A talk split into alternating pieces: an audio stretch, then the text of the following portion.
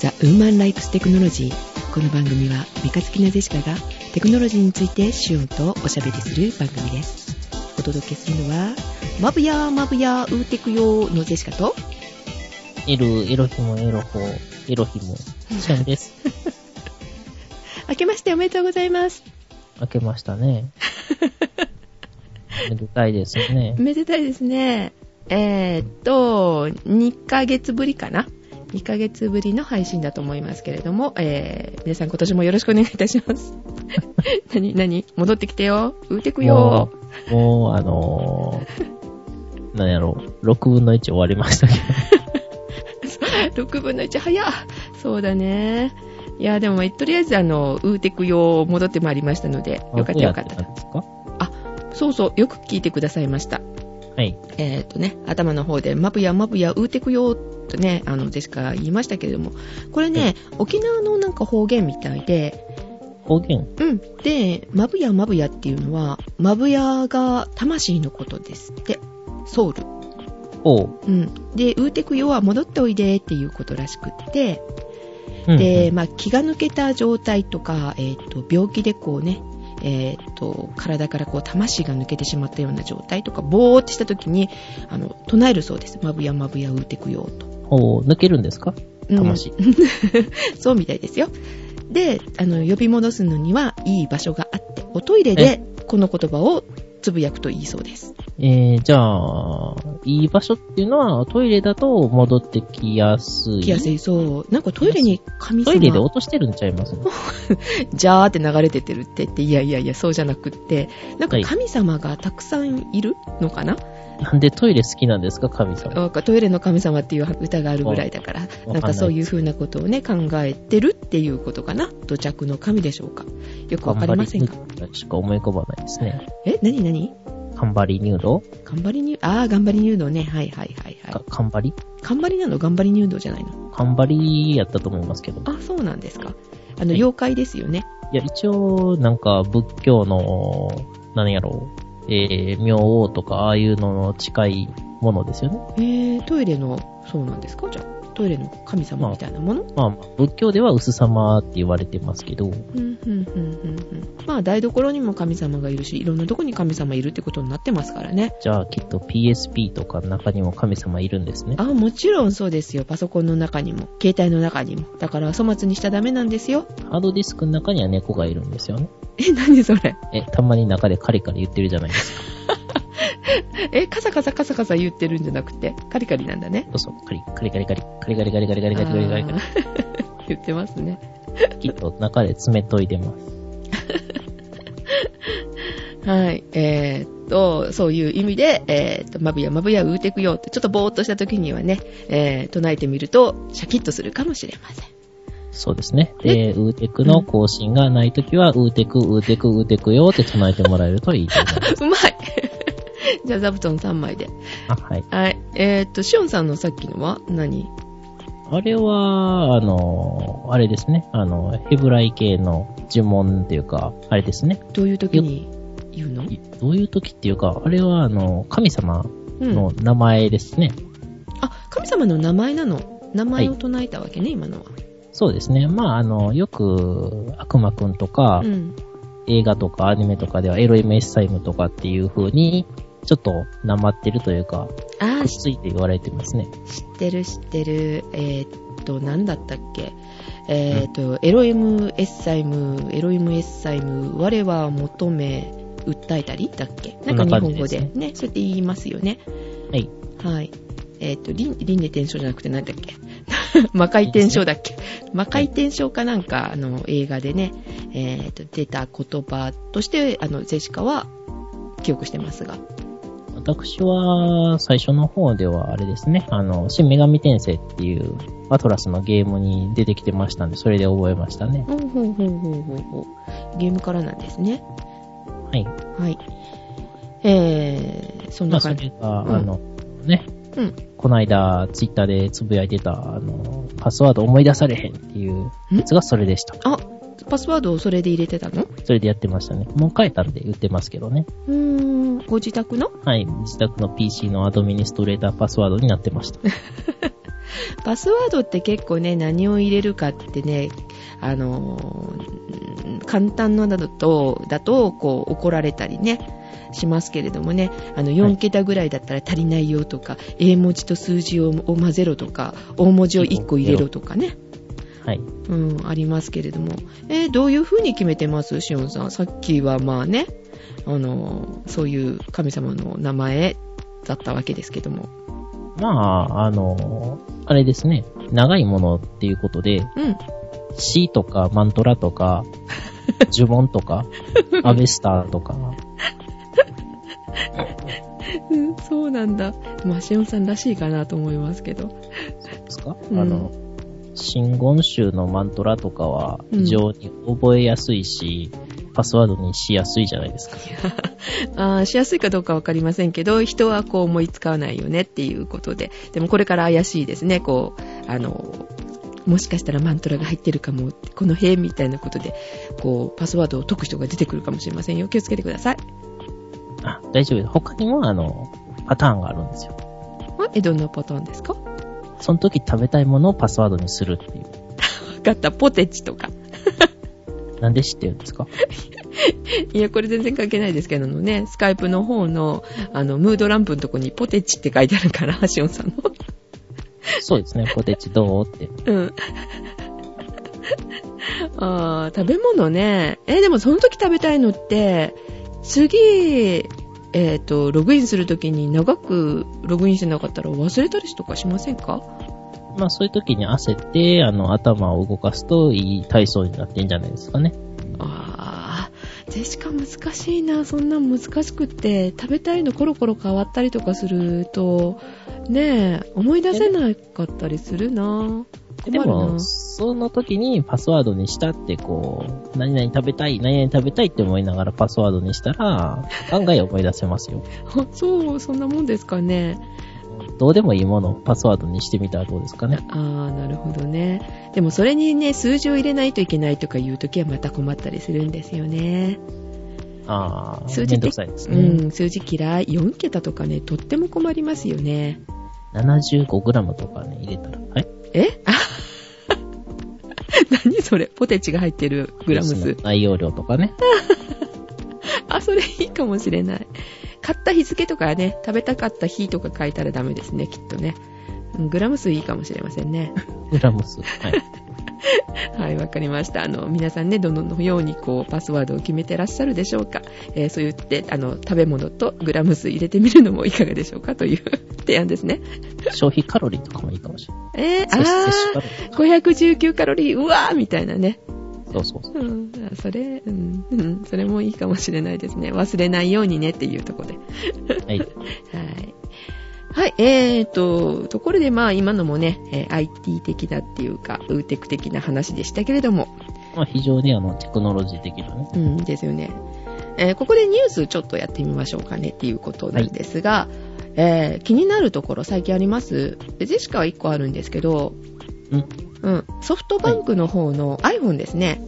iPhone。うんはい。 iPhone が電子マネーシールをペタッと貼ることで電子マネーが使えるようになるっていうのを発売する、そのシールを発売するらしいですね。あれ2980円だったかなほうほうほうう。ん、2月の、えー、と25日じゃあ18日と25日か和音とエディとナナコを出すらしいですねそれが、3つが1個でできるんですかいや1枚ずつ ?1 枚ずつということは全部買ったら9000円ぐらい。ああそうだねはい。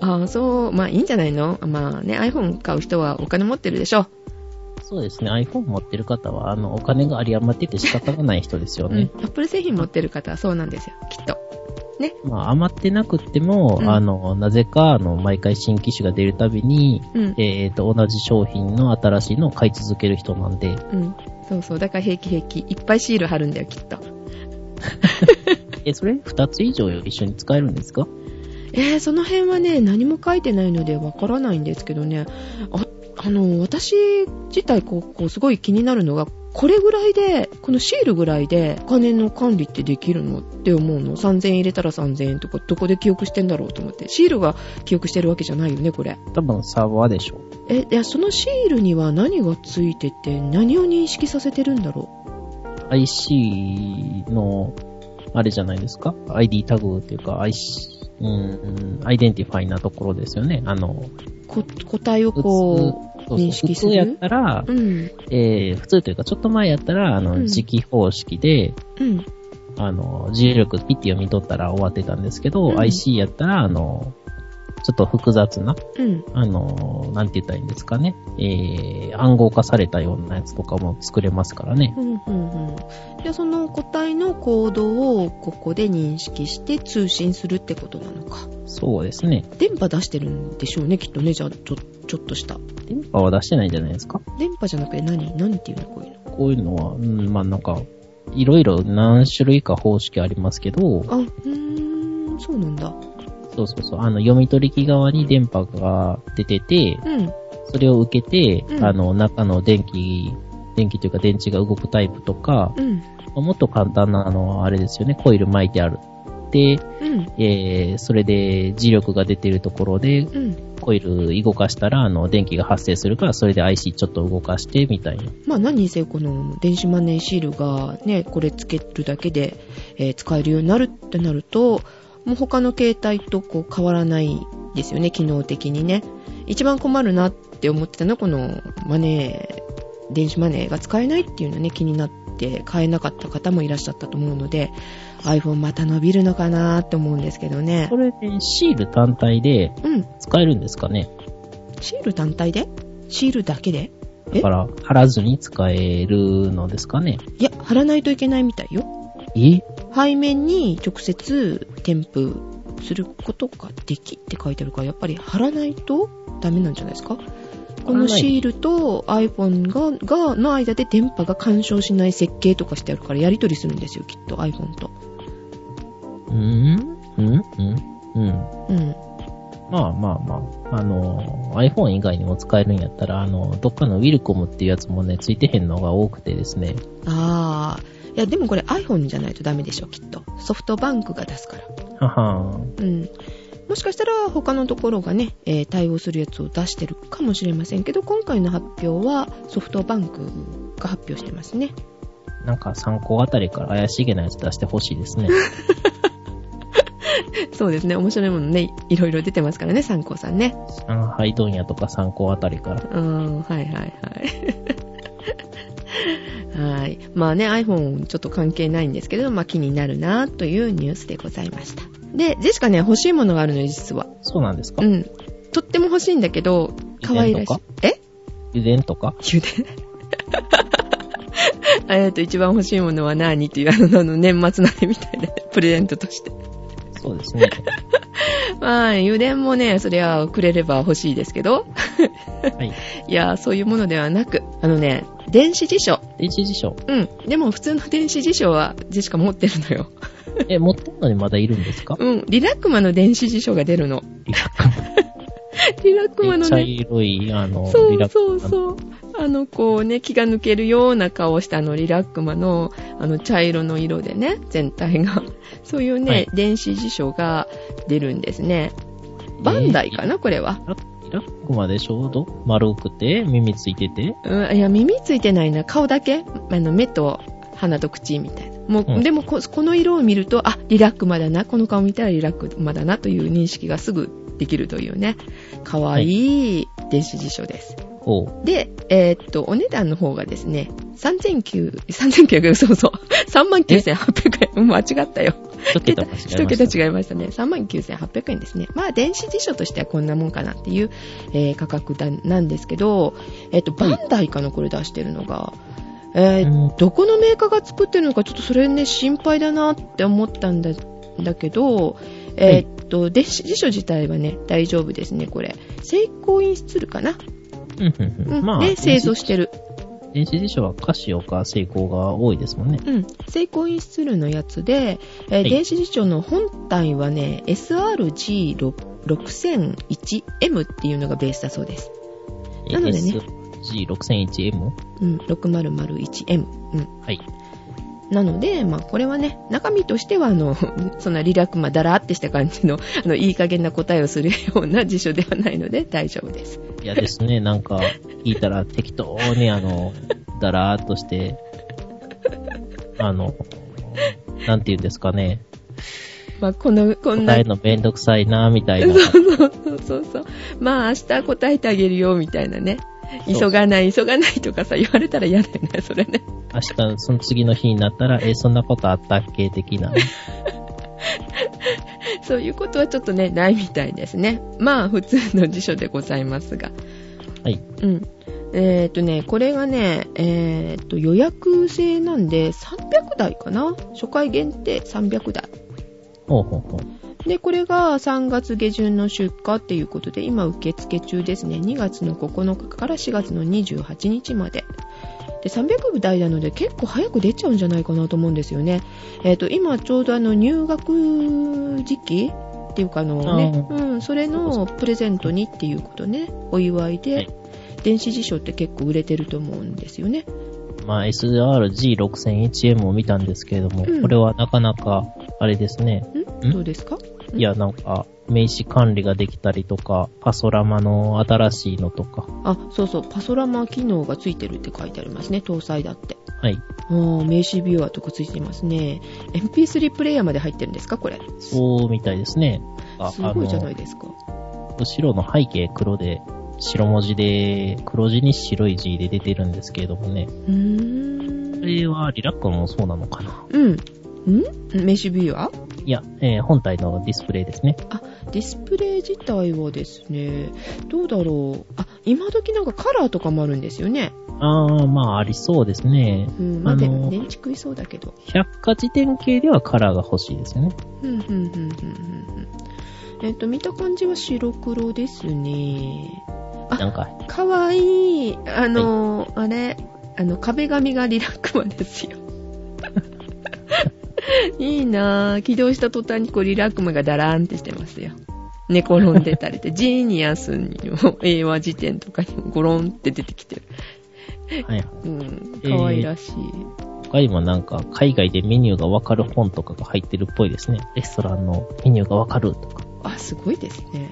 なんか、この辺あれですよね。iPhone 的な、うんああいうリアルタイムで変換とかまでいったらすごいですけどね。あー、その辺はついてるのかな。でも、あの、基本的な、その、ベースについてるものは、えー入ってるみたいですね。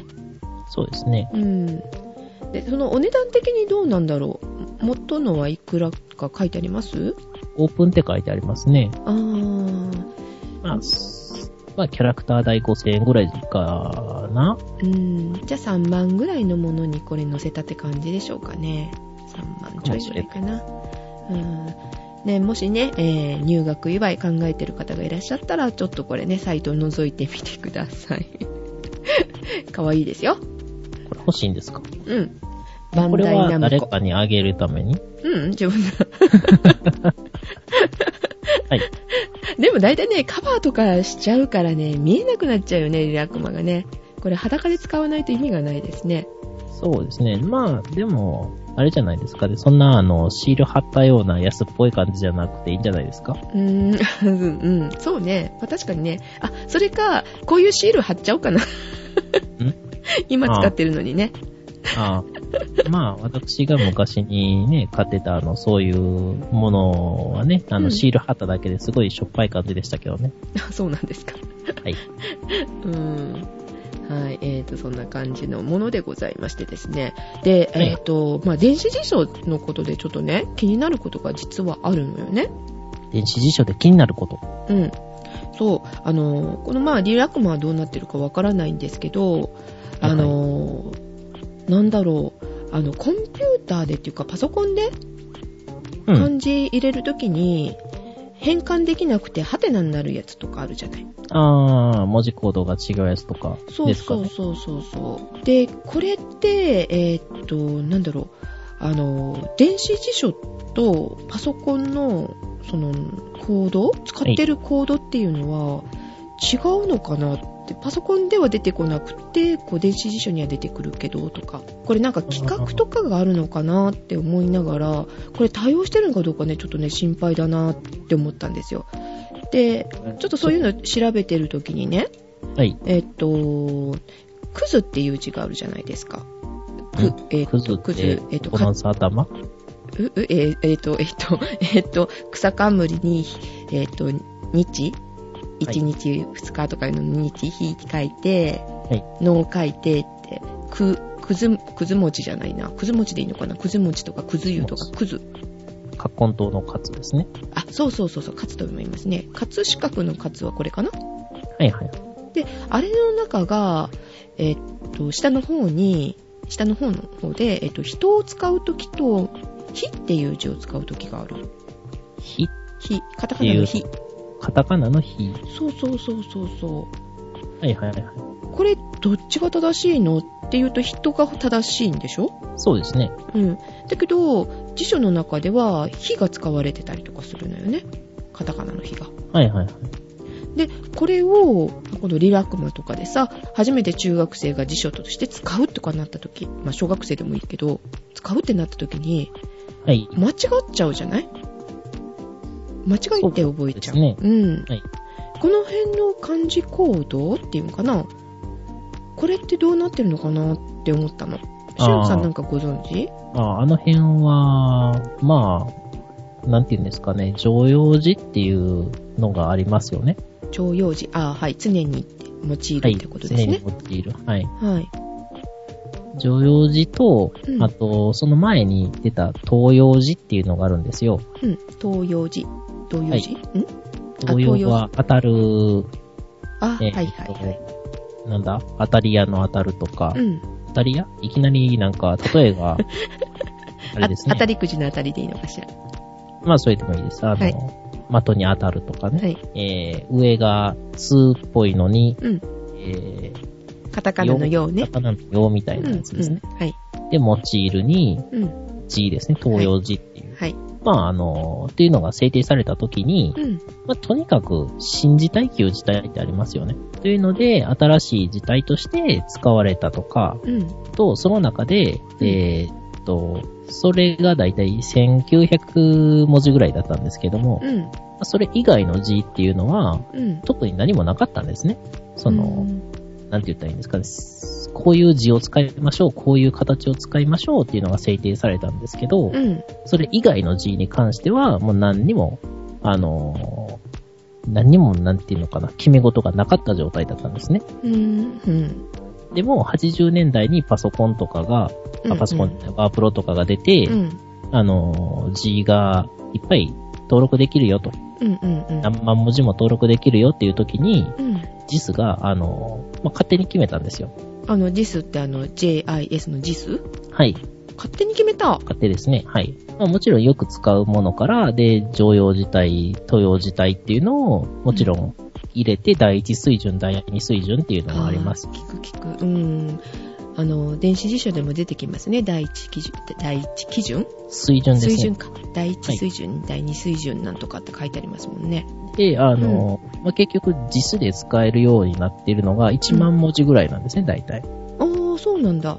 で、常用漢字、まあ、あの辺、昔の、最近改定されまして2000超えましたけど、はい。ちょっと前までは1900ぐらいやったんですよ。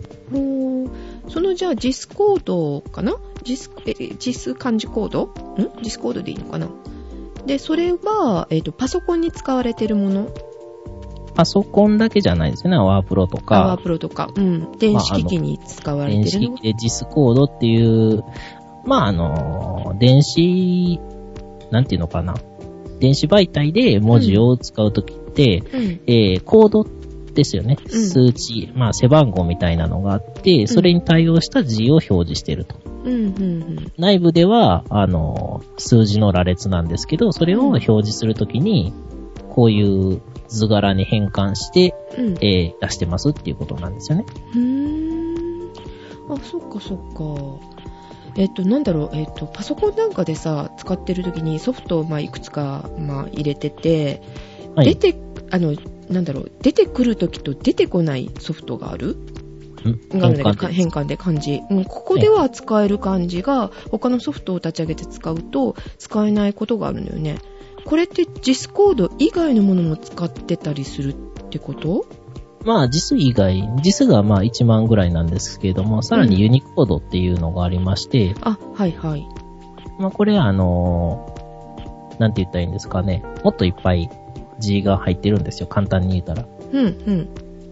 で、ユニコードの方が、えー、漢字が多いので、うん、字数にしか対応していないものやったら、うん、さっき言ったみたいに、ハテナマークになったりとか、うん、うん、うん。そういうことになるんですよね。あユニコードって国際規格だよね。そうですね。ディスコードは J がだから日本だけってことだよね。日本工業企画ですね。うん。でもどっちかっていうとディスコードの方が幅利かせてるのかな。まあ、ユニコードの制定時に、うん。えー、あれですわあの、字数をまあ参考にもしてますと。じゃあ、えっ、と、ソフトで使えないっていうことは、それに対応してないから出てこないハテナになっちゃうってことでいいのかしら。まあ、そういう可能性もありますし、うん。あのーあともう一個の可能性としては、うん単純に変換用に設定されてない。まあ、あので、すよねうん漢字の、ほら、よくある Windows やったら IMEPad とかで手書き検索とかできますよね。あ、はいはいはい。手書きで検索したら出てくるけど、普通に変換したら出てこへんから、んえー、辞書機能を使って登録したりとかしますよね。まあだから、そういう変換の、その、そのソフトの変換に入ってないっていううんうんうん。可能性もありますね。まあ、そんな感じなんですけれども、うん。そもそもね、うん漢字って適当に決められてるんですよ。適当に決められてるえ中国から渡ってきてるじゃないの漢字って。もともと中国の、なんかえー、ものの甲骨文字とかあの辺から、うん、象形文字とかなんていうそのものにこう近い形からこう崩れてってっていうあれじゃないのそうですね、まあ歴史いろいろあるんですけれども、うんその先言ってた東洋漢字っていうのをうん制定するときに、うんまあ制定した人が、うんいや、あんまり難しかったらみんな覚えにくいやろうから簡単にしようよって言って、うんどんどん画数をうん減らしていったんですね。ああ昔の字はなんかすごい画数多かったりするよねこう複雑だったりねはい。うんうんうんうんそれをえ誰が決めたのそれいろいろありますけれどもう、ん国が、まあ、あの、そうですね、国語審議会っていうところがやってましたね。うんまああ学者さんが集まってそれは決めていくわけだよね基本的にはそうなんですけれども、んまあ、あんまりね、あの、うんなんていうのかな、えー、言いたくはないんですけれども、何人かの人が適当に決めてるっていうのが実際ですね。そうなのねさうっきん言ってた、あの、唐の字っていうのも、うんもともとはなんかもっと難しい、えー、通書いて、和冠書いて、一書いて、口書いて、田んぼやったかな。で、それをその今の実態に変えましたと。そしたらカタカナの用みたいなのが下にくっつきますよね。で、その時に、唐の字が、あの、この形になったから、あ、じゃあめんどくさいから、あの、急ぐも、雪も、あの、うん右か突き出へんようにしようよと。えー、何それ突き出るのが当たり前やったんですけど、それも、あの、合わせようよっていう。へーそんな感じで決められてますんで、適当です。あ適当なんだ。はい。あーまあ、よく使える使われるようになってしまったからなんか当て字みたいのがそのまんま使使われる普通使ってもいいですよっていう字になったりとかもしてるみたいだしね。 ああ、そうですね。というよりは、あれですね、あの、誰かがその時使ってた省略形うん。うをそのまんま使ってるんですよ。ーん。だあから、文字の省略に統一がないんですよね。あそうなのね。えーあの、例えば統一例えば、うん。えーっと、省略されたもので言うと、うん。えー、仏壇とか、うん。仏さんの仏。あの、人弁に、えー人弁と、にカタカナのムーみたいなのね。でも、無じゃなくて、あの、ドルマークみたいなやつですよね。あで、あれが難しいからって省略してるんですけれども、あ。うん。費用の費は、うん。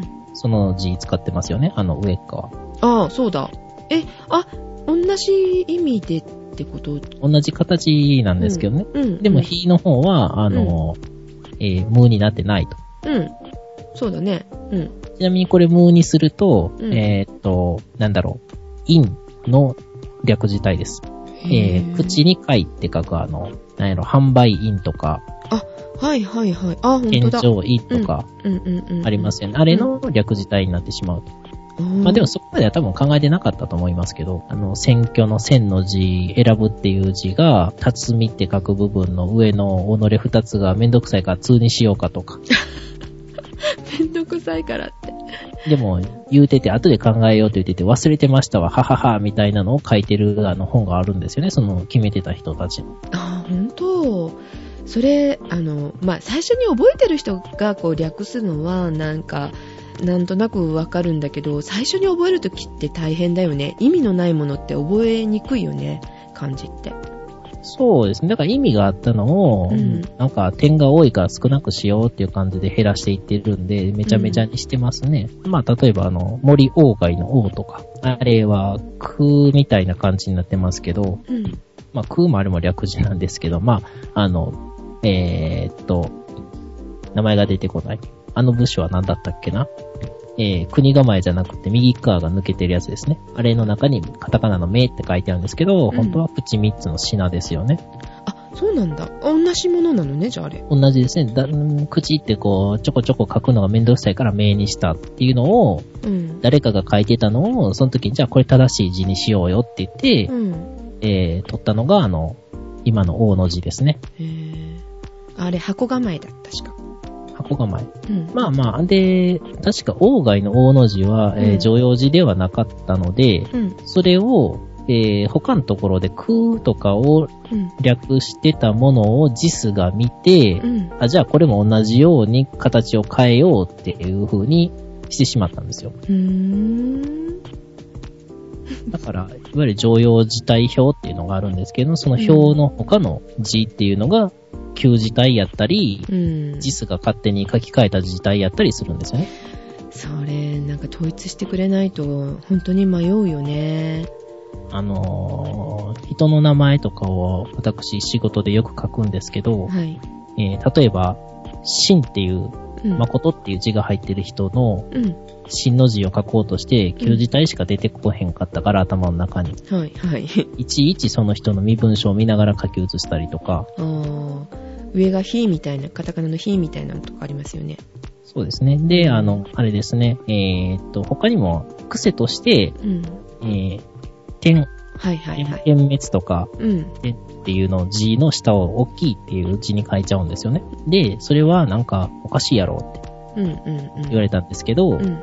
えーっと、えーっと、点の新しい新字体どんなんやったかなとかうん、うん、うん、迷ってしまうんですよね。どどっちかっていうと旧字体の勉強をずっとあの、漢字の勉強でしてたんで、あと旧字体が出てきてしまうんですよ。まあこれはあの、ただのね、えー余談なんですけども、あの、どっかのなんとか原色図鑑っていうので、漢字を書けたら、1割引きにしてやろうっていう、明石焼き屋さんに行きましてね。明石焼きってあの、たこ焼きをお出汁で食べるようなやつなんうん。ですけど、はいはい、うん。はまあそこであの、漢字のテストがあったんですよ。小テストみたいな。い、はい、はい。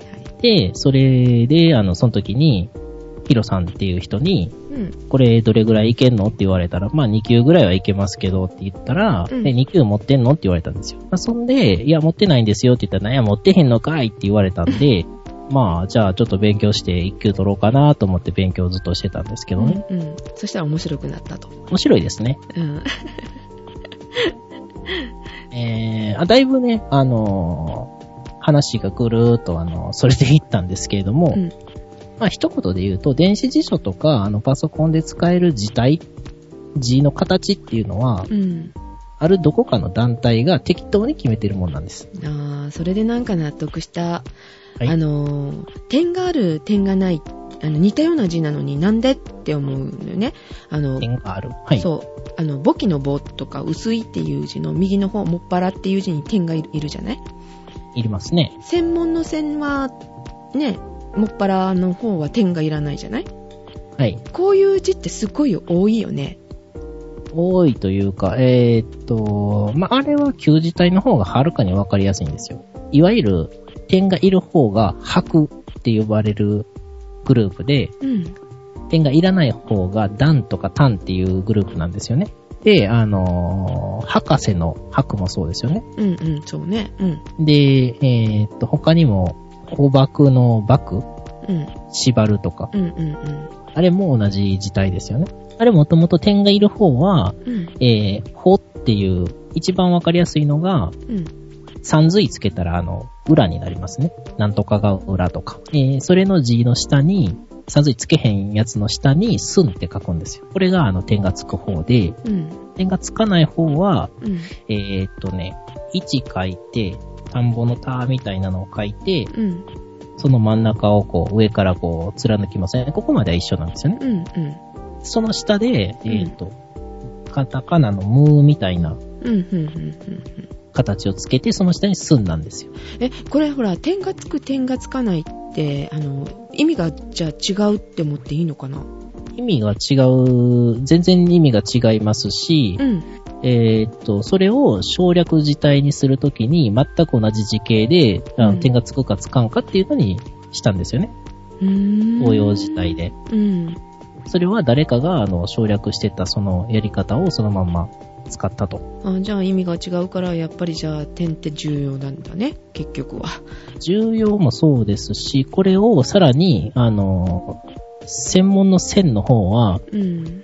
えー略し方がデタラメなんですよ。え、さっきのあの、薄いとかいう字、裏とかいう字の、あれとはまた違うってこと裏じゃないな。そうですね。全く違いますし、裏の方は、うん。えーっと、大体その点がついてる字の方に略されてて、あんまり変な略され方はしてないんですけうど、ん。線の方、点がつかない方は、うん例えばそれが、あの、えー、人って書いて、なんていうのかな、うんぬんのうんってありますよね。あれって書いて、でん。もともとはその、点がつかないうん線の字やったんですよ。で、これでんやったら、うんうんぬんのうんみたいなんですけども、えー例えば、これを国構えの中に入れると、すんになるんですよ。うん、略され方が。うん。で、これで段になるんですよね。でも、このうんぬんのうんみたいなのとすんみたいなのは元は同じ形で、同じグループの漢字やったんですけど、それがわけわからんようになっている。なんか、きちんと決めてないから、そういうことになるのね。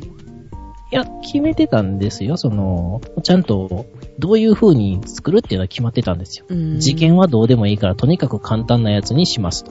で、これのこのまんま漢字はどんどん減らして廃止しますんで、まあ、適当でいいですと。という、ちゃんとポリシーにのっとってやったんで、こんな感じになってるんですよね。似た字だけど全然意味が違うみたいなことになったりとかしてるわけよね、じゃあ。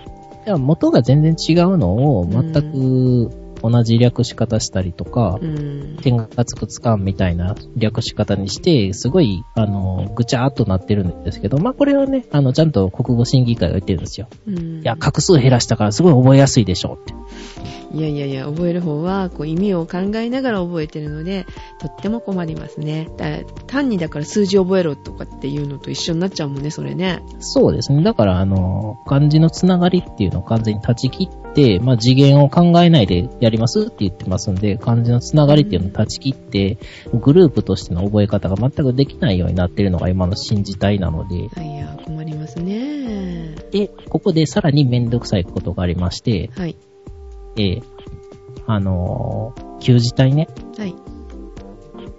さらにめんどくさいのが、その時はもう、その他の字なんて考えなくていいと。もう使わへんようになるからいらんと。何もしてなかったんですよ。だから使えなかったんですよ。よくある、あのー人名である、広の字、冠の、えー、なー書いて文書くみたいな、あの、広あるじゃないですか。カタカナの、はいなーと思うのね。はい。とか、あと、弓辺にムーを書くヒロとかあるじゃないですか。あれも、えーっ、と、お日さんを上下に2つ並べたマサもヒコ、なんとかヒコっていうのも、うん。全部使えなかったんですよ。常用字っていうか東用字に入ってなかったから。うん。で、あまりにも文句が来たんで、昭和23年にその使えなくしてたのを26年にまた使えるようにしましたん で、だから人名に使える戸籍用の字っていうのはまた全然違うんですよね。そうそう、あの、戸籍で使えない字とかっていうので、あの、ジェシカの名前ね、あの、実は昔はこんな字だったのに、登録上を使えなくなっちゃった。本当はこの字を使わないといけないんだけど、だから点が、本当はつくけど、あの、なんだろう、パソコンで出てこないから、戸籍上なくなっちゃったと、勝手に字を変えられちゃったの。あー。でもなんか最近それを元に戻そうみたいなことになってきてるよね。なってますね。あ、ここで IT ニュースですね。はい。おえー、外事問題を解消しようと経済産業省が着手しましたと。外事って何かと。外まず人そもそも外、外事、外人じゃなくて外事。外から来た字外の字ですね。外の字。ほ外からは来てはないですね。う。うん。これ何の素動かっていうと、うん。えー、ディスコード以外の G っていうことです ね。一言で言うと。うん。実以外って実って1問しかないんだからさ、いっぱいあるよね。あのー、これ朝日新聞の記事なんですけれども、うん戸籍統一文字っていうのがうん。 56,040字ありますと。ああ、はいはい。これはあの、2004年にですね、うん。えー、戸籍統一文字っていうものを法務省がですね、えーデータベースを、あ、データベースじゃない、えーっ、と、戸籍統一文字っていう56,040字を法務省がうんまとめたんですよ。で、えー、さらに、これ5万字ありますけれども、その中で、えー、重機ネットで使える字っていうのは21,039字です。少な。半分以下ですね。はい。あ、そのせいなのかな、でしかも。で、ディスコードの中になると1万50落ちて、うん。それに常用漢字体になると2136文字です。これ去年改定されました。29年ぶりかな。ああ、はいはい。へえ。は。い。で、あの、常用字の中では渡辺さんの米っていうのは、まあ、これ例でよくあるのが出てるんですけど、うん。多いね、いろいろあるよね。はい。うんあの、刀に新尿って書く米しかないんですけれども、ん。これ実規格になると、うんなんと3文字に増えます。で、さらにですね、えー、重機ネットで使える字と、うん戸籍統一文字を合わせると、うん。 22文字に増えますと。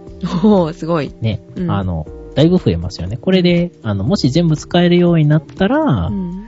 なんだろう、渡辺さんも、米っていう字書きやすくなるんじゃないかなと。コンピューターでね。うん、そうだ手書ね。手書きは別に何でもいいんですよね。もうこうやってだから、ふ増えたり減ったり、増えたり減ったりしてきてるね、感じって。困るよね、うん使えたり使えなかったり。あのーまあ、特に問題になったのが、うん戸籍なんですよね。うん、そう思う。昔、うん昔手書きやったから何の問題もなかったんですけど、うん、パソコンやといちいち戸籍を登録するのにパソコンで使えない字を、うん、えー一文字ごとに30分くらいかけて作ってましたと。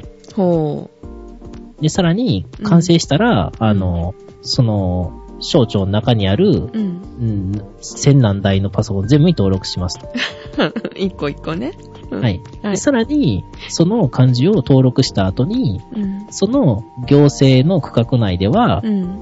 そのコードを使うと、さっき言った文字コードですよねう。んうんうん。文字コードの空いてる番地にこういう字を登録しますと。これが外事なんですけど、はいはいはい。登録しましたと。うん。でも別の町行ったら、そのコードには違う字が当てられてますと。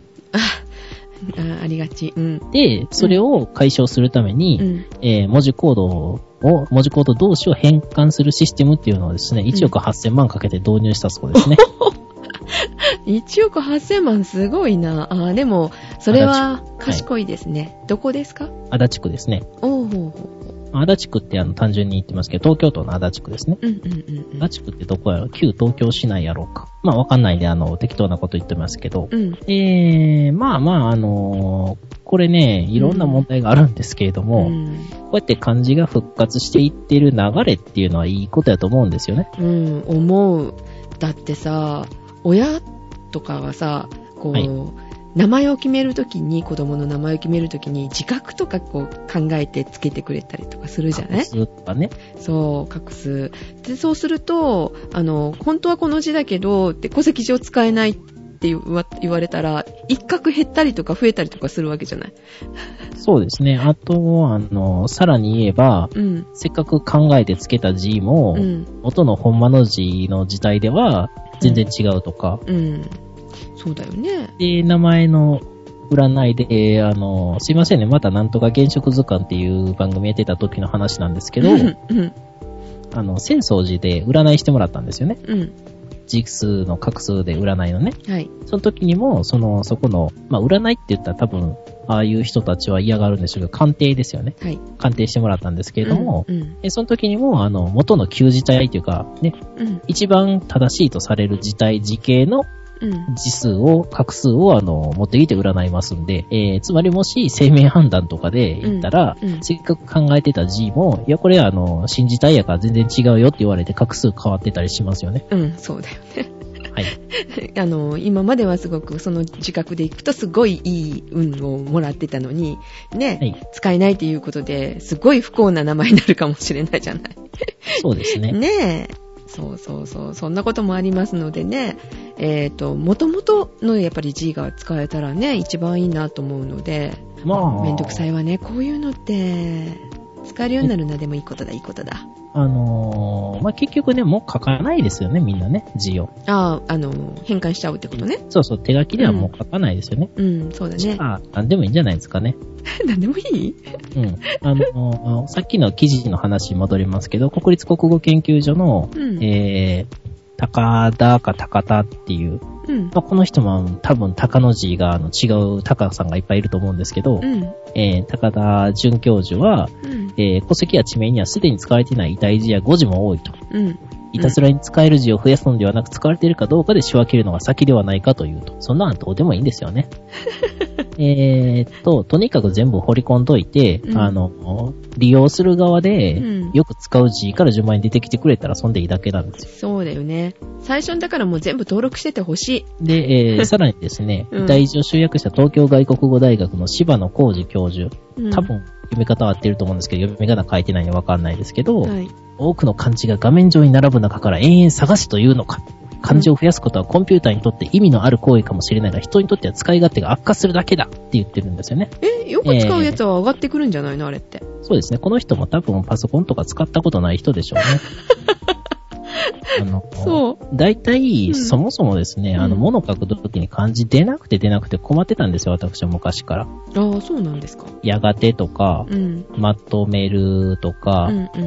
まあ、そういうのが、手書きでは書いてたんですけど、うんうん字が出なかったんですよ。だから、あの、文字コード、昔は、あの、検索の手書き検索がなかった頃に、うん漢字辞典と、うん。その文字コードを調べて、いちいち文字コードから登録してましたからね。いやーめんどくさかったですね、あれは。そう、出てきてほしいよ、変換の時に。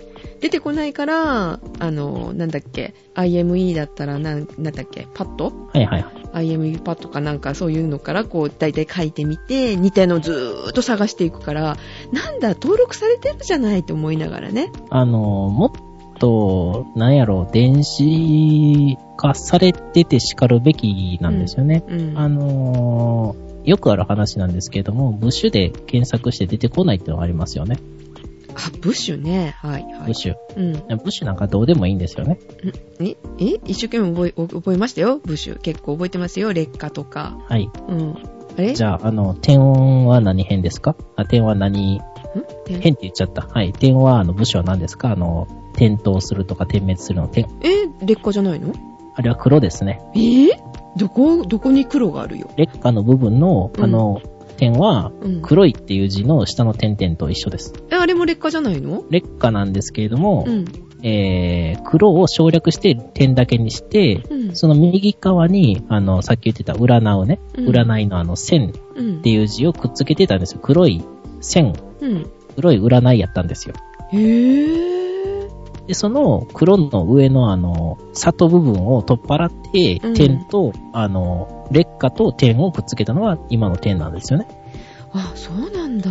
だから古い辞書やったらあれは黒、黒辺やったかな黒辺やったかなあれに入ってるんですけど、うん。新しいやつやったら劣化になってたりとか、うんうんうんうん。部首っていうのは何かっていうと、あの、辞書をね、うん編集、編纂するときに、見出しにするものうんうんうん。です。あ、そういうことなのね。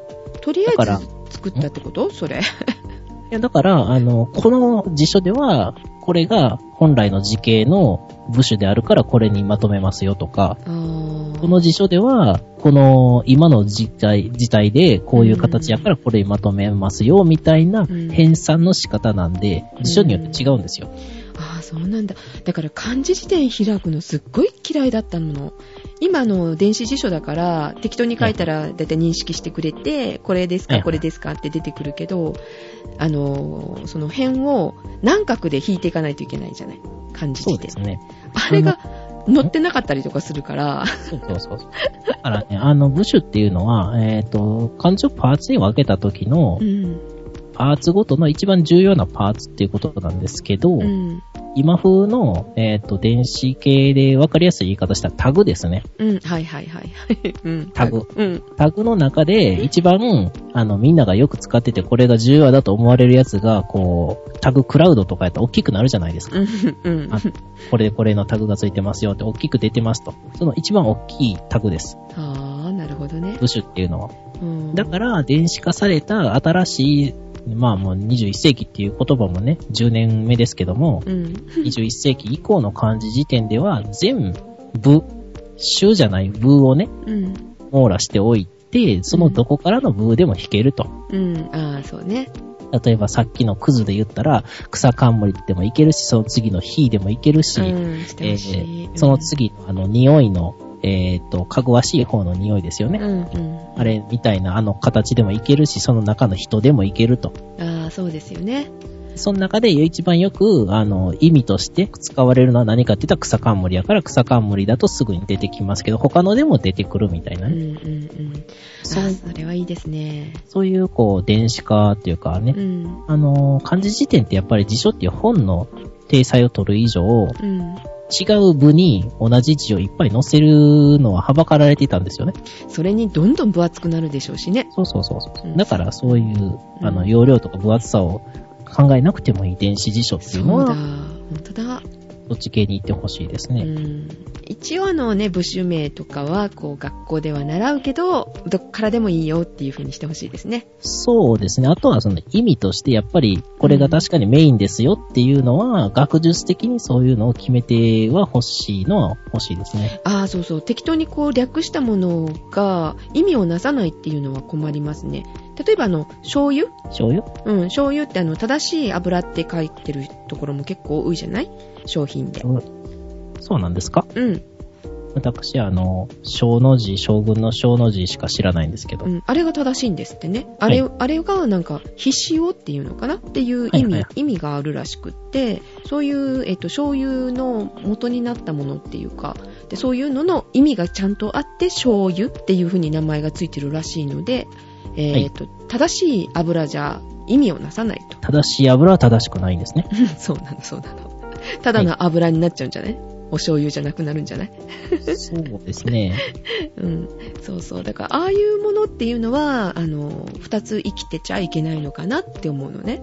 まあ、そういう風に書く人がいるのは別にいいとは思うんですけど、うん手書きでね。うん、書けない、確かに書けません。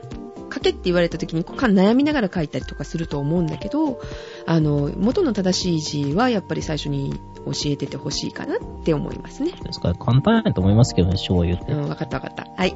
小、小の字の下にあの、と鳥でしょうん、そうそうあその、う。十二支のね。そうですね。あの西みたいな鳥っね。はい。あの、お酒の意味ですもんね。うん、お酒とか発酵食品って意味なんで、その意味を覚えてたら、うん、うん、小っていう、あとは字で、あ、将軍の小やなってこう、なんとなくこう、うん。意味と音でいけるじゃないですか。うん、雰囲気でね覚えてたりするんでこの西になっちゃったりとかねする可能性がねあったりとかもするかもしれませんけど意味を考えてこう覚えてる場合は今ねしおんさんが言ったみたいにお酒の酒、はい。うん、でああいうのも多分意味があってこれつけられてると思うので、えー、と漢字を覚えるときにはこう意味をね教えてくれながらうん。先生がねそうですえー国語を教えてくださるとすごく漢字を覚えるのかなって思いますけどね。はい。まあ、習うときは学術的に正しい方がいいと思います。うん、そう思います。であとは変換するだけだもの。そうそう、変換して選ぶだけですからね、あの、ね実際、社会に出ちゃったら。うん。で、あの、悩んだ時には右の方にね、ポップアップで出てくるからね。こういう時使えますよってね、してくれればいいだけの話でね。そうそうそう。あの、さっき言ってた、あの、選ぶのがめんどくさいっていう話もありますけど、うん。あの、今ってね、よくある IME とかの変換って、変換したら縦にずらーって候補が並ぶだけですようね。んうんうん。でも、そうじゃなくって、縦に並んでて、グループ化されてるものがあって、それをこう、右とか押したら、他にこんなんもあるよっていう感じで出てきてもらったら、ああ、そうだよね。システム変わるだけでいいんだよね、そういうね。構造っていうかね。うちょっんとあの、。縦横のクロス型にしてもらって、こおーう、例えばあの、さっき言ってた、うん。でとかやったら、うんえー、旧字体、新字体とか、異体字とかっていうのはペッてまとまって出てくるとか、うんうんうんうんうん。本当だね。メニュー化してほしいね、そういうね。項目っていうか。ね、出てきそうでて。階層がこう深くなっていくみたいな感じで。そうそう。使わないのは割と深いとこに入っててっていう風になってると使いやすいかもしれませんね。いちいちね、あの、手書きでね、あの、マウスであの書くのめんどくさいんですよね。めんどくさいよ。登録するのもあの、うまくできたなと思って、あの、ドットで登録するじゃないあのド、ドットで書いたりするじゃない字を。何をですかえ、絵あで書くときですか絵で、絵で書くとき今違うのかな今なんかほら、外事をこう、登録あ、する外や事つを登録するだけですね。うんはいはい。ドットだよね。ドットですね。まあ、基本的にドットの場合と、あと、えっ、と、ベゼとかの、なんだろう。え、ベジェえーベ曲線でもできるのベクトルでやるタイプの、まあ、IOE だったらドットやったと思いますけどね。うん、うん、うん、そう。前だからドット、トとか。はい。あーで、ドットでね、しちゃうと、こう、うまくできたなって思って、登録してみるとすっごいブサイクな字だったりとかね、 はいはい。するんでね。そう、最初から登録しててほしいですよ。そうですね。はい。はい。ということで、えっ、と、漢字のことでございましたが、いメールの方をね、えーご紹介しとこうかなと思うんですけど、いいですかだいね、ぶおしおん待さたん。せしましたね。はい。はいどうぞ。はい。お願いします。はい。では、えー、ジェシカさん、シオンさん、こんばんは。12こんばんは月、 こんばんは。12月18日配信での映画の話に刺激されてメールしました。うん。はい。うんえー少年 Z さんですね。はい。お久しぶりでございますが、お久しぶりです。えー私もトロン、レガシー、日本語吹き替え版、デジタル 3D を見てきましたと。28年ぶりの続編だそうですが、前作は見ていません。今回の続編はオタク心をくすぐるような作品ではないかなと思いました。内容はアバターよりも面白かったと思います。それよりも、私の関心は 3D 映画がどうなるのかということでした。うん。はい。はい。で、トロンレガシーですが、全体を通して画面が暗めで、なぜか奥のフォーカスをぼかすという方法で奥行きを、奥行き感を見せる 2D での手法を使っていたり、あるいはほとんどが CG だったためか、飛び出る感はほとんどなく、なんとなく 3D だ、という感じでしたと。そただ、の、フォーカスの奥をぼかすっていうのは、あれですよね。あの、えーっと、名前が出てこない。空気遠近法みたいな感じですよね。アイアンマン 2? はい。うん、これは 3D 作品でありませんが、のアイアンマン、トニー・スタークの研究室でのシーンの感じ、2D で 3D っぽく見せる感じをこの作品で感じました。3D でなければ表現方法があったのかは、2D 版と比べてみないと確信はありませんが、残念ながら 2D 版での公開はないようです。あ 3D のみですか。うん、ということなんですかねなん。かだいぶ割り切ってますよね。年末に帰省した、気象、あ、これも、あれですね、帰省、気象、どっち使いますえ、帰省じゃないんですか年末に帰省。うん。気帰省象っって言てった、ら朝起きる方しか思い浮かばないんですけそう、ど。正しくは規制なんですけども、多分ね、気象って言っても出てくるんじゃないかな。えー私、どっかで気象って覚えてるんですよ、これ。気象。まあはい。えっと、帰省したついでに iMAX でトロンレガシーを見てみましたが、X パンドと比べて明るい、明るいのとメガネが軽いと感じたくらいです。ということで、えー少年 Z さんでした。ありがとうございます。ありがとうございます。これからも更新楽しみにしてます。ということで、2ヶ 月、3 あヶ月。んまり、あんまり待たないで ください。えー、3D というと、はい。 3DS。 3DS。はい。何ですもかうちょっとで 3DS 発売ですね。3D の DS ですね。ああ、あれね、すっごい売れてるらしいね。え予約まだ発売してなかったよ。あ、あー売れてるっていうか予約予約。うん。ですそうなんですかね。うん。すごいっていう話ですが。 えー、3DS はなんと 3D になった DS です。 3DS って言うんだ。あんまりですね。はうい。んえ、欲しい全然欲しくないですね。なんか目が疲れそうでさ、ちっちゃいのの 3D なんて。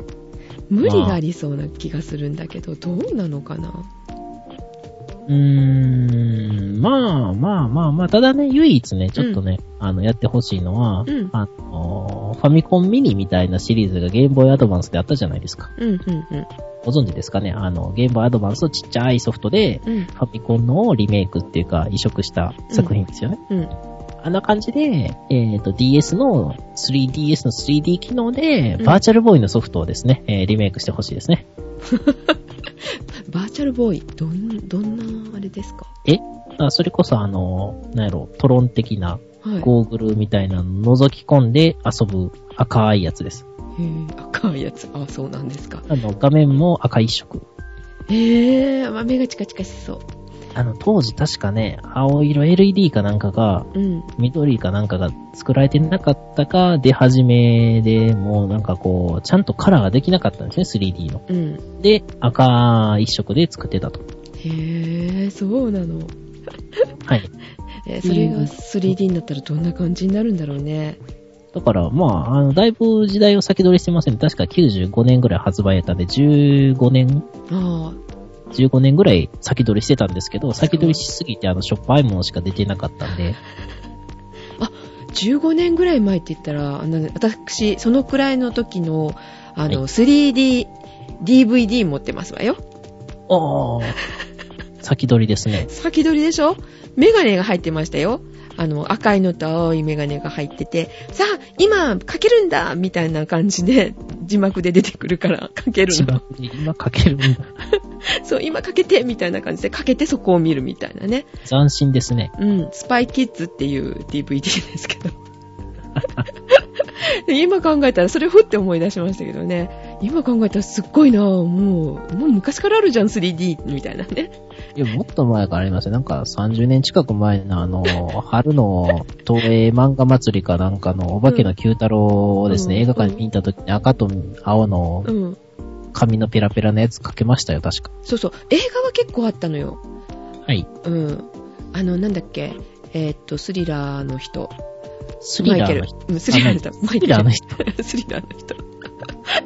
マイケル・ジャクソンのやつどっかのイベント、イベントじゃないな、テーマパーク行った時に、やええ映画やってて、それ見たんですけどね、その時も 3D で飛び出してきた。あれ、ずいぶん昔の話ですけどね。はいはい。はい。でも、DVD であるんだよ。あ、CD だったえそんなことない。DVD ですよね。あ、CD かなえ嘘映画は DVD ですよね。いや、VCD っていう実はあの、滅びたような企画もありますけ ど、あの、メガ CD では VCD 動きますよ。あー。多分 DVD だと思います。DVD でやるんだよ。すごいよ。10年ぐらい前で。すごいですね。ね。 っていうことをね、ちょっと思い出しましたけれども。は。はいい。とにかくね、3D の一番の問題点って、はい。あの、平面なんですよね。ん平も面。のっていうか、あの、投影面が平面なんですよね。あ、透明面がね。はい。はい。なので、んあの、自分でフォーカス変えられないんですよ。あー、そうだね。うん。はい。奥の方が、こう 3D に見えたいけど、そこは見えなくてっていう感じ。 3D 映画を2回ぐらい見ましたけどうも、んジェシカさんも一緒に見たのもありますけど、うんあの時に手前の方はぼやけてて、奥の方にピントが合ってますと。とか、うん、あるね、逆とかもね。そうそうそうそう。うんでも、それは、その監督の表現方法で、ここがフォーカスだよってやってくれてるんですけど、うんうんうん 3D っぽく見えてるから、自分でフォーカスを動かそうとしちゃうんですよね、自分のあーはいはい。人間が。うんうんうんうん。そうすると、3D っぽいので、うんでも、元は 2D だから動かないと。うん、そうだ、そうだ。うんうんうで、ん。固まっていると。これは慣れるしかないかもしれないんですけれども、うんそういうのがあって気持ち悪いんですよね。その自分が見たいところにフォーカスしないっていう。うん。あのー、ジェシカなんかそういう風に見ないから、あのー、3D のとこに目がいっちゃう。だから、無理やり顔を向けられてる感じ。これ見なさい、あれ見なさい、みたいな。ね。まあ、2D でもそうなんですけども、あの、フォーカスが自分が見たいとこもやっぱり止まっ、止まってるっていうか、フォーカスされてないから、そこを見るしかないんですけど、うん、 2D やったらなんかそういう見方っていうのを自分の中で作ってしまってるんでしょうね、その。うんで、3DS というと NGP、Next Generation Portable。あれ、それ、あの、PSP? PSP の新しいやつですね。これはい商品名になるのかどうかわかんないんですけど、コードネームは NGP だそうです。 ちょっと覚えにくいな。PSP-GO じゃないけど、なん か、似た名前にしてほしいよね。ああー NSP とか NSP ああ、夕暮れが来ちゃいますよ、それ。寂しそうな感じになっちゃいますそうそね。うそうそうそう、そうじゃなくって、はい。うんその名前はちょっと変えてほしいなと思いますけど、うん。で、あれは、なんか良さそうですよね。なんか、大きくなるんだよね。ちっちゃくなるかと思いきやう。ーん。一回り。り大きいっていう話で、なんか、こう結構あの握りやすい、ゲームしやすいのかなって、あれだったら GO よりは欲しいかなと思って見てたんですけど、はいはいはい。ただしパーティーはい。うん。ただし、あれが使えなくなるなるんでしょ ?UMD が。 IMD もそうですし、まあ、そもそも、あの、あれですわ、えーっと、あの、えー、メモ、MS しか出てこないやったっけメモリスティック。うん。ああれ自体もないですね。はい。あれもないです。あ、メモして使えなくなるの使えないです。はい。え、じゃあ、今までの資産って使えないってことになるんだね。全く無駄ですね本。当はい。に。うひゃー。また新企画ですかじゃあもしかして。そう ですね。だからまあ嫌いなんですけど、ソニーが。あ、嫌だでもないですね。はい。はい。なるほどね。そう、それがちょっとね、引っかかるんですよね。今まで使えたあのね、あの、ソフトが使えなくなると、私的にはこうね、ナビとして使っていたの で、あーうん、使えなくなって困るなって思うんですけど、まあ、それが出たら買っちゃうかもしれませんが、ね。そうですね。まうあ、んソフトとバージョンを上げるときにうん、買えばいいんじゃないですかね。そしたら関係ないですからね。うん今も確かにね資産うん、確かにね、そうだと思います。次のソフトソフトっていうかバージョン上げてほしいなとは思う思うんですけどね。ある。というと、あの、この NGP はもう最初から GPS 内蔵してますよね。ああ、らしいですね。それはいいなと思うんですよ。別付けしなくて済むかうん。もしかしたら、あの、標準でナビっぽいのが乗るのかもしれないですよね。ら。それだったら買いだな絶対買うな 私はどうも微妙な感じがしてね、そうですか。おじいさあんのダメかなおじいさんダメで すね。あの、マルチタッチスクリーンとかついてるんですよね。ああー、ほんと。使いやすそうじゃなで、さらに、えーっと、前面と背面、どっちもにタッチパッドとタッチスクリーンついてるんですよ。で、どっちも静電容量方式なんですよ。静電容量方式っていうのは、えーっと、感圧式と静電容量方式って大きくタッチパネルの方式が2つあるんですけども、えー静電の方は電位差、だから触った時の自分の指とかい。で、うん、うん。電位が変わりますよね、その触ったら、ふにゃっと触ったところってね。うん。えーそれを感知するんですけども、うん、それつまり指先でないとできないと。iPad とかうん iPhone とかって爪先では操作できないですよね。そうだね。だから手袋しちゃできないって言ってますものね。専用手袋とかも売ってますけど、うん。でも私の普通のウールの手袋で反応しましたけどね、この間。まあ、ウールはまだ多分電位差が発生すると思うので、うんうん。うんうんうん。それなので画面べっちゃべちゃになるなっていうのと、うんまあこれ、あの、感圧式に比べて、えっ、と、うん分厚さが薄くなるので、液晶の表示と、えー触ってるところの差を感じにくいっていう私使い方がちょっとね、間違ってるからあれかもしれないですけど、ないんですけど、マプラスとかだったら、あの、操作するときに、大きくするときに、ボタンを探して、こう、ね、手を伸ばすと運転中は危なかったりするので、はいはい。こう、画面パッてタッチできたら、私的にはすごい嬉しいなって思ったんですよ。あまあ使い方次第なんかなってあ、思いいうでけすど。ね。うん。えそういーう全面背面カメラもあります。うん、それはいいの。で、それで、あれですよ、録画できるといいですよね。あ何をのですか、運転してる時に、こう、危ない時があったら、なんか衝撃があったら、自動で録画し始めるとかさ。あ衝撃がある前から、4、5秒間ずっと録画しっぱなしであったら保存がいいですよね。うん。あ、そんな感じでいいですね。ドライブなんとかっていう、あるじゃない、レコーダー、レドコーラダイブレー。うん。はいあんなんとかがついてれば、絶対買いですね。ちょっと高くても買うかな。